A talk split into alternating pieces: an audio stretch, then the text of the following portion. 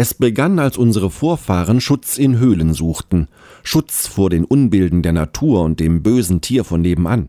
Aus den Höhlen wurden Lehmhütten und Holzhäuser, denen Bauten aus Stein und Beton folgten. Heute denken wir über andere Materialien nach, über das intelligente Quartier und Smart Mobility. Doch was hat sich seit der Höhle wirklich geändert?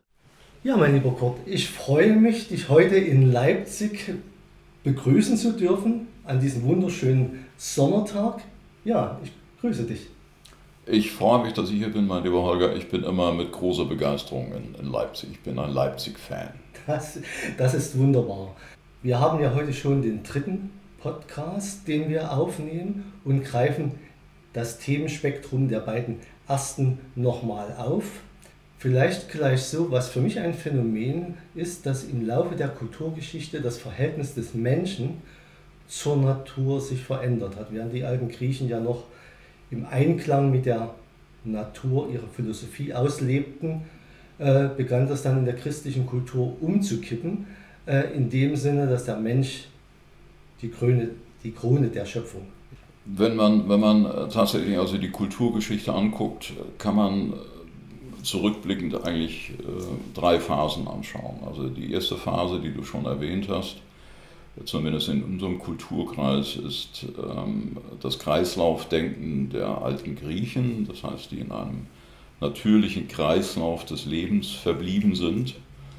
Äh, man, man würde heute im Grunde genommen, und, und modernes Denken knüpft ja durchaus daran an, äh, von einem, von einem Recycling des Lebens mhm. sprechen. Nicht? Also im Grunde genommen erleben wir heute, zumindest theoretisch, das, was die alten Griechen als selbstverständlich empfunden haben, nämlich dass wir in einem Kreislauf der Natur mit drin sind und uns da eingebunden haben, erleben wir heute als, als Kulturphänomen, nämlich indem die Wirtschaft eben recyceln soll. Aber darauf werden wir wahrscheinlich gleich nochmal zu sprechen kommen. So, ähm, aus diesem Kreislaufdenken herausgeführt hat das teleologische Denken des Christentums. Das heißt also diese Idee, dass man sich aus diesem ewigen Kreislauf des Werdens und Vergehens herausentwickeln kann, dass man erlöst werden kann aus diesem Kreislauf, also dieser Erlösungsgedanke, der dahinter steckt. Und mit diesem Erlösungsgedanken verbunden ist natürlich auch ein lineares Denken, das heißt ein Denken, äh, das an einem Ziel orientiert ist, nämlich dass die Welt besser werden soll. So, und das in Verbindung dann mit Naturwissenschaft, mit Technik hat eben zu dieser Situation geführt, in der wir heute oder sagen wir mal so seit 250 Jahren sind, denn mit einer Beschleunigung natürlich, also dieser Technologien des wissenschaftlichen Fortschritts, also im Prinzip auch mit dem Beginn der industriellen Revolution äh, Mitte des 18. Jahrhunderts, äh, zu Zeiten auch schon Goethes und, und dann später natürlich ganz besonders der Romantik, fing auch eine, die, die Befürchtung an, dass diese Idee, dass der, dass der, dass der Mensch die Krone der Schöpfung sei, äh, dass das doch nicht so äh, das Richtige ist. Wann hat es denn die ersten Mahner gegeben in dem Sinne? Tatsächlich, tatsächlich haben die äh, mit, mit dem Beginn der, der industriellen Revolution, als man gesehen hat, was sich da nun tatsächlich dann auch auftut, also Schiller zum Beispiel, Novalis waren also die ersten, die so formuliert haben, also die Natur da muss man schon ein bisschen vorsichtig sein und man muss also auch wirklich gucken, ähm, dass man, dass man da nicht allzu sehr rebelliert. Nicht? Also dieser, dieser Gedanke, auch, auch das so sehr interessant, ähm, dass, dass, die, dass die Natur etwas Belebtes ist, also Goethes Pantheismus zum Beispiel, dass Gott in allem lebt. Nicht? Mhm. Ähm, was die Griechen, was, was, was für die Griechen selbstverständlich war das ist dann plötzlich umgekippt und man, man, man fing also an, diese, diese Natur zu fürchten, einfach deswegen, weil man diese Demut, die die Griechen noch hatten vor der Natur und natürlich also auch, ähm, weil diese Hybris, äh, die, die die Griechen vermeiden wollten, also äh, dass man sich gegen die Götter empört, nicht? eben weil die Götter überall sind, mhm. ähm, das ist dann tatsächlich also dann umgekippt und man fing also plötzlich an, die Natur zu fürchten. Also in der Tat begleitend eigentlich zur industriellen mhm. Revolution. Wenn wir in andere Kulturkreise schauen, egal ob das jetzt der Islam, Hinduismus ist oder in Japan äh, die Kultur, wie sind die mit diesem Thema umgegangen? Diese, diese Art äh, der Zivilisation, wie wir sie kennen, äh, ist ein spezifisch abendländisches Phänomen. Mhm. Ähm, das heißt, äh, das, was die, und, und wir sprechen jetzt ausschließlich wirklich über die abendländische Zivilisation, weil äh, es, es, wäre, es wäre meinetwegen äh, den Buddhisten niemals der Gedanke gekommen, äh, dass man aus diesem Kreislauf herauskommen kann. Nicht? Also der, der Kreislauf endet irgendwann im Nirvana, im Nichts. Mhm.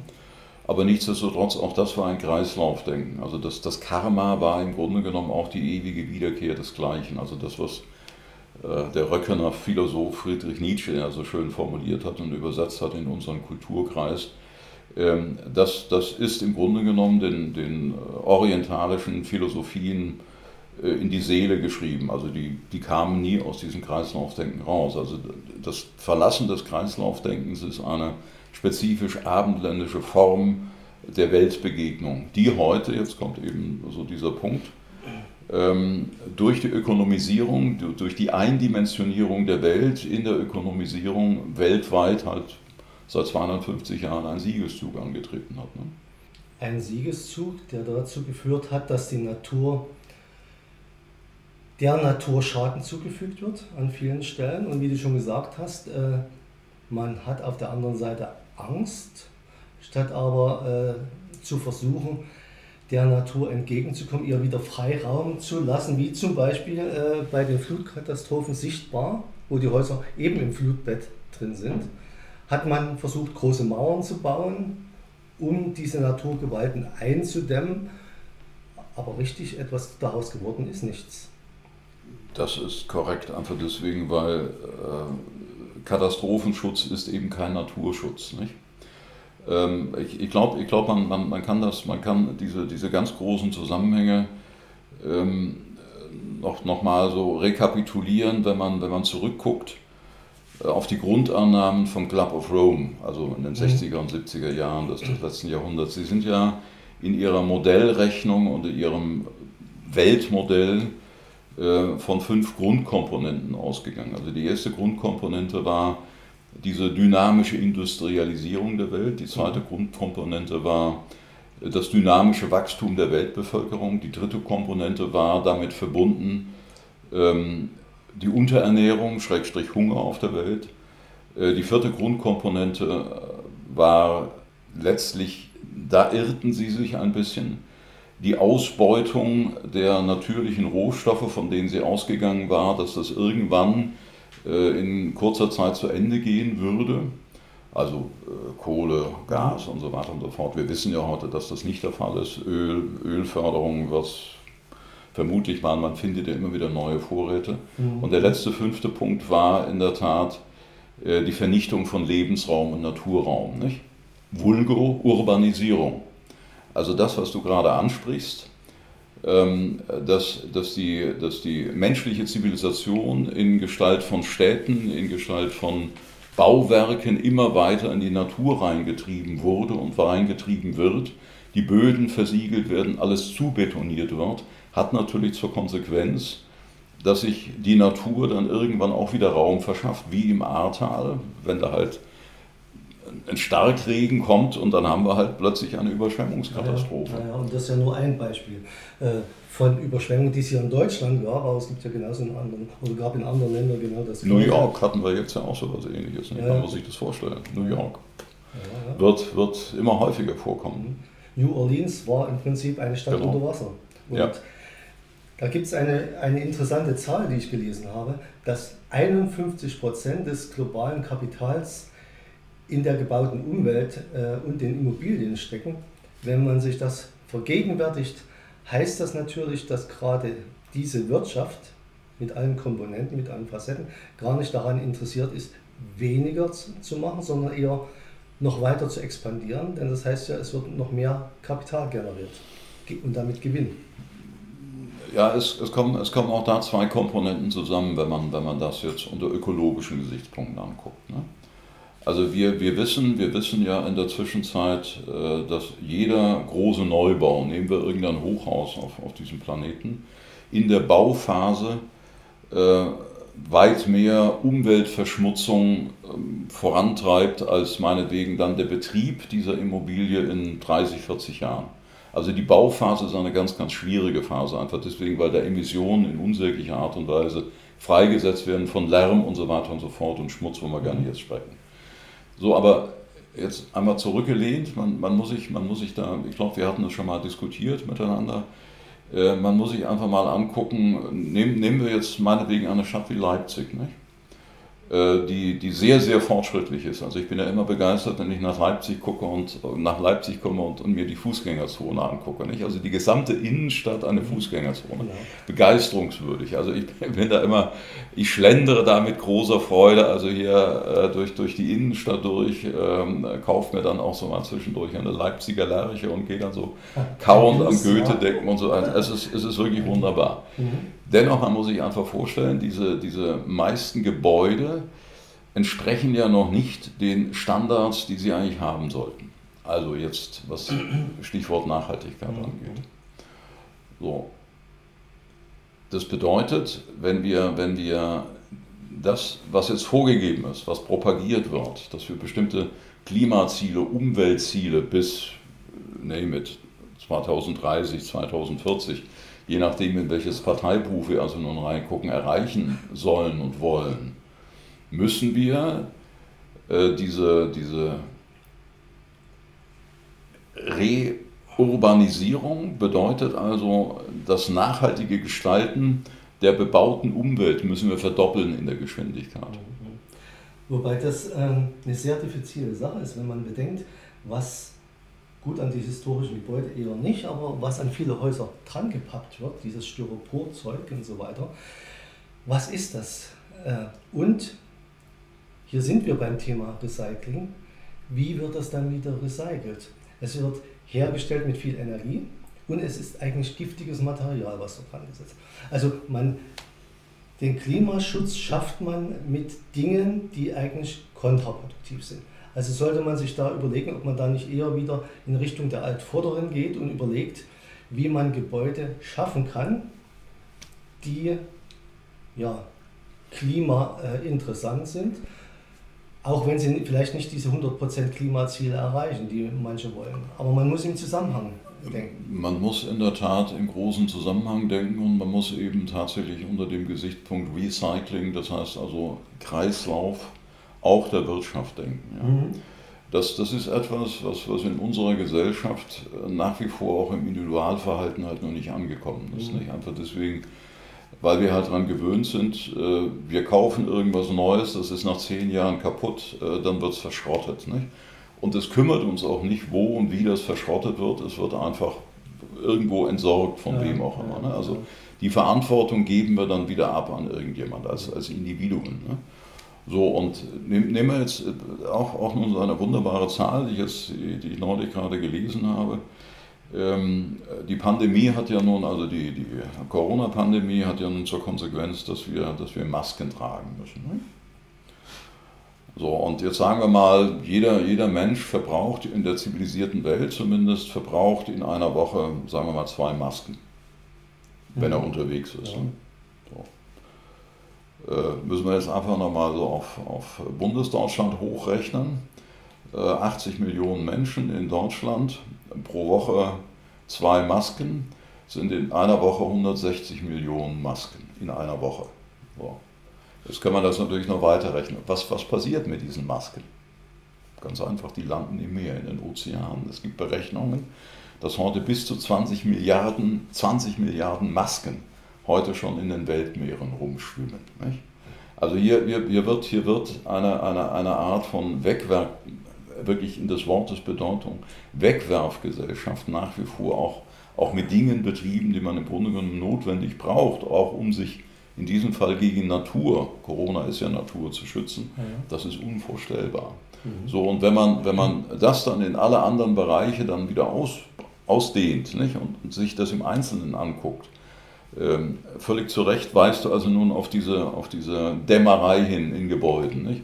Oder du musst nur mal auf, aufs Dach gucken. Solarenergie ist eine wunderbare Angelegenheit. Es kümmert sich also nur kein Mensch darum, wie mit diesen Solarzellen auf dem Dach umgegangen wird, wenn die mal entsorgt werden müssen. Mhm. Oder nehmen wir, nehmen wir das, das markanteste aller Beispiele. Äh, ich bin nicht per se gegen die Atomenergie, um es ganz klar zu sagen. Bin nur deswegen gegen die Atomenergie, weil wir keine Möglichkeit gefunden haben, den Atommüll auf eine sinnvolle Art und Weise zu entsorgen. Und da haben wir nun tatsächlich wirklich ein echtes Problem, wo man am Ende eines Zyklus angelangt ist und mit diesem Kram halt nichts mehr anfangen kann.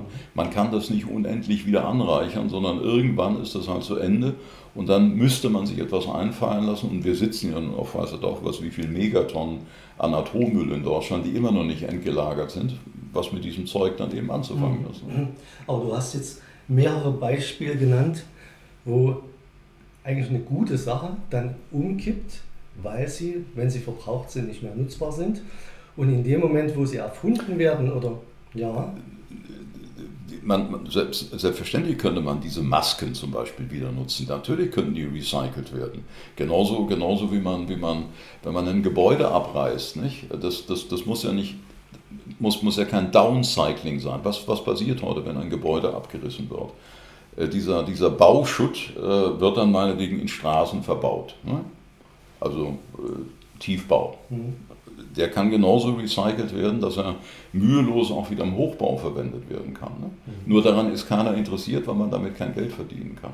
Genau, das ist wahrscheinlich der springende Punkt. Und solange es noch eine Alternative dazu gibt, die einfacher ist, äh, macht man sich keine Gedanken darüber, was man eben mit solchen Sachen äh, tun sollte, beziehungsweise ob es Alternativen gibt. Gerade das, was du gesagt hast mit dem Atommüll, das Thema Kernfusion steht ja schon seit Jahrzehnten auf der Agenda der Wissenschaftler.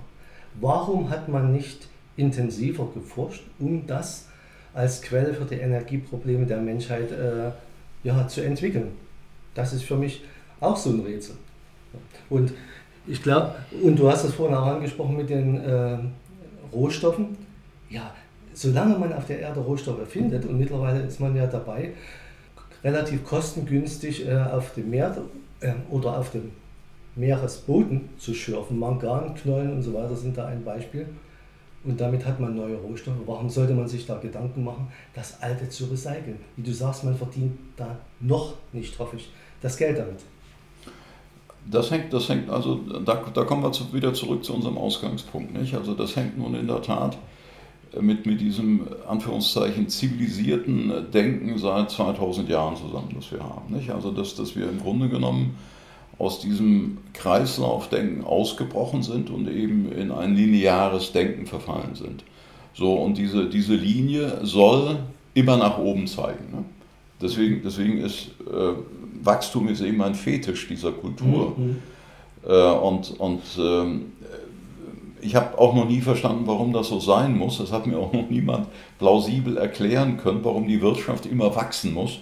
Also warum, warum, es, warum es da nicht möglich ist, ähm, in, in, einen, in einen Kreislauf reinzukommen, der dann sicherlich also nicht mehr so viel Geld produziert. Aber wir wissen ja nun auch, Geld, Geld wird ja nun nicht durch reale Wirtschaft mehr produziert, sondern im, im Grunde genommen äh, sind die Notenbanken eben da, die drucken das Geld. Und, und wir wissen ja auch in der Zwischenzeit, dass so viel Geld auf diesem Planeten in Umwelten, in, im Umlauf ist, dass man, dass man die Erde damit mehrfach kaufen könnte, theoretisch alles. Nicht?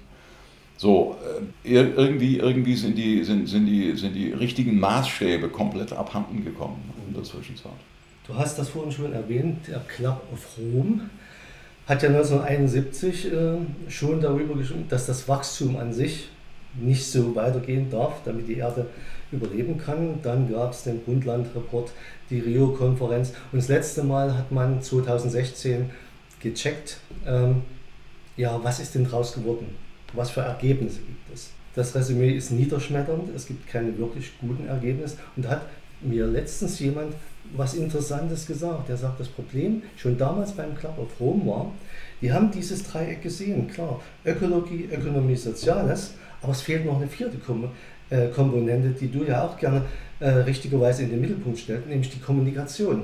Du musst natürlich solche Sachen auch so kommunizieren, wie sagte mal ein Philosoph, ich weiß nicht, aus welcher Richtung der kam, äh, die Idee wird erst dann zur materiellen Gewalt, wenn es die Massen ergreift. Du musst also das kommunizieren und die Leute mitnehmen. Nur dann erreichst du etwas. da sprichst du jetzt ein ganz heikles Thema an. Da sprichst du ein ganz heikles Thema an, einfach deswegen, weil, äh, wie so vieles in dieser Welt, in der wir unterwegs sind, äh, sich die Kommunikation in der Zwischenzeit verselbstständigt hat und zu einer Industrie mutiert ist. Nicht? Also äh, wir sprechen ja nicht von ungefähr ähm, von, von der Unterhaltungsindustrie. Unterhaltungsindustrie ist ja nichts anderes als das Ergebnis äh, medialer Dauerberieselung, in der wir unterwegs sind. So, und natürlich wird, wie man so schön salopp, salopp sagt, in den Medien jeden Tag eine neue Sau durchs Dorf getrieben, mhm. einfach um Aufmerksamkeit dann auch zu gewinnen und mit Aufmerksamkeit wird Auflage gesteigert.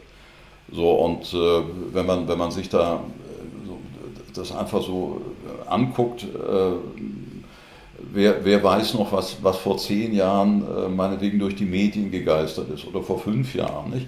Also diese, diese Augenblicksverhaftetheit, das Angepflocktsein, wie Nietzsche gesagt hat, an den Augenblick, dieses medial vermittelte Augenblicksbewusstsein, das wir haben. Also dass diese Unfähigkeit in längeren Zeiträumen denken zu können oder zu wollen, sondern tatsächlich darauf konzentriert zu sein, auf das, was jetzt im Augenblick gerade ist und das nach Möglichkeit im hohen Maße empört, denn eine gute Nachricht ist immer eine schlechte Nachricht, ja, ja. Zu, zu, einer schlechten Nachricht zu verpacken, so, sodass, sodass nach Möglichkeit alle möglichen alle Leute alarmiert sind und die Zeitung oder sonst irgendwas kaufen oder sich in den sozialen Medien oder sonst irgendwo auskotzen können das dann auch tun, äh, das, das, ist ja, das ist ja, sagen wir mal, so das, was, was so verblüffend ist. Oder ein, ein anderes Beispiel, gerade im Zusammenhang mit unserem Kommunikationsverhalten, ähm, einfach, einfach so in langen Zeiträumen oder in längeren Zeiträumen gedacht. Ich bin ja nun ein paar Jährchen schon auf diesem Planeten. Ich kann mich noch an Zeiten erinnern, ähm, als Volkszählungen angesagt waren, zumindest in der alten Bundesrepublik war das so, so mhm. Mitte, Ende der 60er Jahre. Da bin ich noch mit einem Sarg auf die Straße gegangen, Sarg auf der Schulter tragend, da stand Demokratie drauf, einfach deswegen, weil wir uns verweigert haben, das, was die Volkszählung von uns wissen wollte, also so ein paar oberflächliche Daten, ähm, da auf diese Fragebogen auszufüllen. Guck dir heute mal, guck heute mal in die sozialen Medien rein. Das, das ist unfassbar, wie, wie, sich, wie sich das Kommunikationsverhalten der Menschen innerhalb von vier, fünf Jahrzehnten geändert hat. Nicht? Also wie, wie, wie, wie, die, wie die heute auch die privatesten Details äh, einer, einer, einer mhm. breiten Öffentlichkeit zum Besten geben. Ich, ich kann da wirklich nur den Kopf schütteln, was in so ganz kurzer Zeit auch mit den, mit den Menschen und ihrem Kommunikationsverhalten mhm. tatsächlich passiert ist. Ich glaube, das Thema Kommunikation ist irgendwie ein Extra-Thema. Äh, da kommt noch das Thema Datenschutz dazu, da kommt das Thema Urheberrecht dazu, aber vielleicht ähm, Lass uns dann eine kurze Pause machen, Kurt, ähm, weil du von dem Augenblick sprachst. Selbst Kollege Goethe hat ja schon gesagt, verweile doch du Augenblick, du bist so schön. Äh, das ist genau das, dass man versucht, diese Augenblicke festzuhalten. Die sind jetzt da, die kann man begreifen. Und das, was gewesen ist oder vielleicht kommen könnte, auch dieses Vorausschauen, dieses Strategische, das bedeutet ja im Zusammenhang zu denken, auch aus seinem Wohlfühlkokon rauszukommen. Und das ist für viele Menschen, denke ich mir, doch sehr schwierig, weil nicht mehr, auch nicht gewollt vielleicht. Also das, das gesamte Zitat lautet ja, sage ich zum Augenblicke, verweile doch, du bist so schön, dann magst du mich in Fesseln schlagen, dann will ich gern zugrunde gehen. So, was, was steckt dahinter? Ähm, da, dahinter? Dahinter steckt natürlich ein, ein sehr spezifisch individuelles Glücksempfinden, dem man Nachhaltigkeit verleihen will. Also heraus aus dieser Augenblicksbezogenheit, denn das meint das im Grunde genommen, und dem Ganzen seinen Ewigkeitswert geben. Nicht? So, und zu Goethes Zeit haben die Leute noch verstanden, was damit gemeint war. Heute, heute verstehen wir das nicht mehr, sondern mhm. heute hetzen wir tatsächlich von Augenblick zu Augenblick, also von einem zum nächsten, von einer Sensation zur nächsten. Mhm. Wir wollen diesen Augenblick gar nicht festhalten, sondern wir rennen vom nächsten Augen, von, von einem Augenblick zum nächsten weil uns das, das Festhalten von, von bestimmten Momenten des Glücksgefühls, der Erinnerung, das Schwelgen dann auch in diesem Augenblick, das Ausbreiten, der Narrativ dieses, dieses mhm. Augenblicks, nicht? also die Erzählung dieses Augenblicks, das interessiert uns gar nicht mehr. Nicht? Also weil, weil wir, wir sind Konsumisten des Augenblicks mhm. geworden. Äh, eine letzte Frage für, für dieses Mal. Ähm, war Goethe damit, auch insgesamt mit seinem Faust, äh, auch so ein Rufer in der Wüste damals, der das Verhältnis zur Natur damit hinterfragt hat? Das wäre, da müsste ich jetzt eine halbe Stunde darauf antworten. Da müsste ich eine halbe Stunde darauf antworten, würde ich auch gerne tun, aber vielleicht sollten wir tatsächlich mal äh, einen, einen kleinen Podcast zu Goethes Faust machen, einfach, einfach deswegen, weil sich dort exemplarisch äh, genau das, worum es im Finale geht, auch schon bei ihm, und da muss ich das einfach mal vorstellen, vor 250 Jahren, nicht? also äh, vor 200 Jahren, äh, wollen nicht übertreiben, also vor 200 Jahren ähm, schon als Erzählung oder in diesem Fall dann eben als Tragödie ähm, materialisiert hat, was, was uns heute wirklich bewegt und was im Grunde genommen den abendländischen Menschen ähm, als, als solchen auszeichnet ne, oder charakterisiert.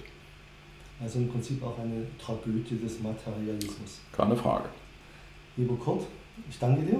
Vielen Dank und bis dann. Ich danke dir, die war, ein, war, ein, war eine Freude mit dir zu bleiben.